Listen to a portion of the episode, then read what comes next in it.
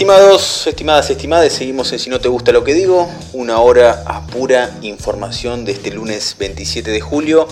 Bueno, editorial, sí, personal Juan Pablo Ciencia, contexto político y económico para Argentina. La situación del país pasa por un momento culmine. Casi que cada semana inauguramos la misma situación. Casi que me siento un infectólogo, pero creo que esta vez es aún más cierto. Son muchas las situaciones a analizar, por lo tanto intentaré ser preciso sin perder estos elementos. En primer lugar, parece que entramos en la fase final de la negociación de la deuda. El gobierno argentino ha cosechado algunos apoyos interesantes que se suman al anterior de Cristina Cristalina Georgieva, titular del FMI. Me refiero a la conferencia de Susan Siegel, ¿sí? titular del Consejo de las Américas. También, aunque tarde, del Grupo de los Seis, es decir, las cámaras empresariales de Argentina con mayor poder que, según el periodista Alfredo Zayat, y yo suscribo, Techín y Clarín tienen la jefatura política. Según dicen, parece tirado de los pelos ¿sí? este pedido.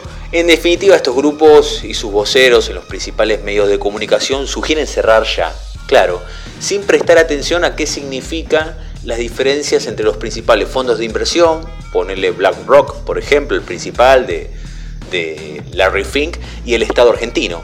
En caso de arreglar, se libera la posibilidad de tomar deuda para estos grupos. ¿Pero para qué? La ebullición política que observamos y observa seguro en muchas fotos como el Zoom de AEA, e con los representantes gremiales, o el presidente de la Nación llamando aliados a las pequeñas y medianas empresas nucleadas en el concepto de pymes, un día atrás en una conferencia permiten ¿sí? nuevamente preguntarse qué es lo que va a primar. Puedo, sí, a modo accesorio, señalar y preguntar, ¿por qué Alberto continúa con el modelo operador político siendo presidente de la nación? Me refiero a esta cuestión de hablar de más, ¿sí? las, amistades, las amistades con editorialistas y los off con periodistas que se vuelven en contra, como la noticia que dio a conocer Viviana Canosa, ¿sí? conocida no obstante por estas fechorías. Sin embargo, parece que el tipo de liderazgo que pretende construir Alberto Fernández, lo que la academia diría liderazgo de proximidad, ¿sí? no ya solo es con el ciudadano, sino también con otros actores, sumergido en el día a día, asumiendo los costos. En verdad, para ser sincero, uno lleva ¿no? sus lógicas y sus mañas cuando lo convocan a nuevos trabajos. ¿Cuál será el carácter político y económico de Argentina en la pospandemia? Te dije, reunión de AEA e con representantes gremiales pidiendo el rol predominante del sector privado, ¿sí? en, la etapa pospandemia, Alberto con los sectores de las pymes, la inauguración de la mesa de los martes ¿sí? de Alberto Fernández con Guado de Pedro, Máximo Kirchner, Cafiero y Massa, pero sin Cristina. Podemos sumar las dos entrevistas de Alberto Fernández realizadas por el Financial Times, ¿sí? la prensa global más importante en temas económicos, donde Alberto Fernández dijo, la pandemia es una oportunidad para repensar el capitalismo. Cada uno de los sectores y actores coinciden en dos hipótesis. Parece haber un consenso. La primera, la caída estrepitosa, ¿sí? producto de la pandemia para el gobierno y para mí, ¿sí? y para los medios eh, comerciales hegemónicos y el grupo de los seis, producto de la cuarentena más larga del mundo.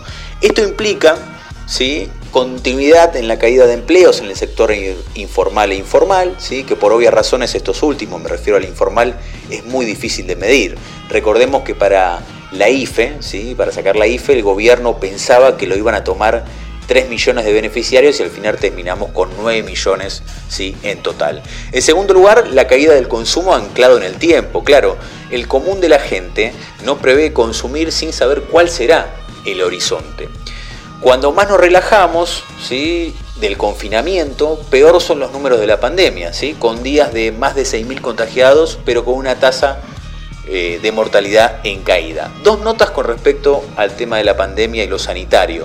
Rebrotes en provincias que habían normalizado la situación. Y la segunda, ¿es real la situación de la ciudad de Buenos Aires o hay una coraza mediática con respecto a la situación sanitaria en favor de la reta? Pregunto, lo sabremos, creo yo, en breve, ¿sí? en esta semana o la otra. Otro punto ¿sí? es el ascenso del robo simple y con violencia, principalmente en el gobierno bonaerense, y otra vez sopa, ¿no? el retorno de los discursos sobre el armado civil para combatir a patriotas malnacidos. El sheriff Bernie, al parecer, en los próximos días saldría de la novela con Frederick e iniciaría un verdadero trabajo conjunto ¿sí? en lo que Berbisky, ¿sí? en el cohete de la luna, eh, llamó el lanzamiento, el relanzamiento del programa Cinturón Sur, ¿sí? algo que había iniciado Nilda Garré cuando había sido ministra de Seguridad Nacional. Bueno, estas características que te menciono, sumado a otras, que por tiempo no puedo denunciarlas, refieren al nombre de esta hipótesis, el infierno.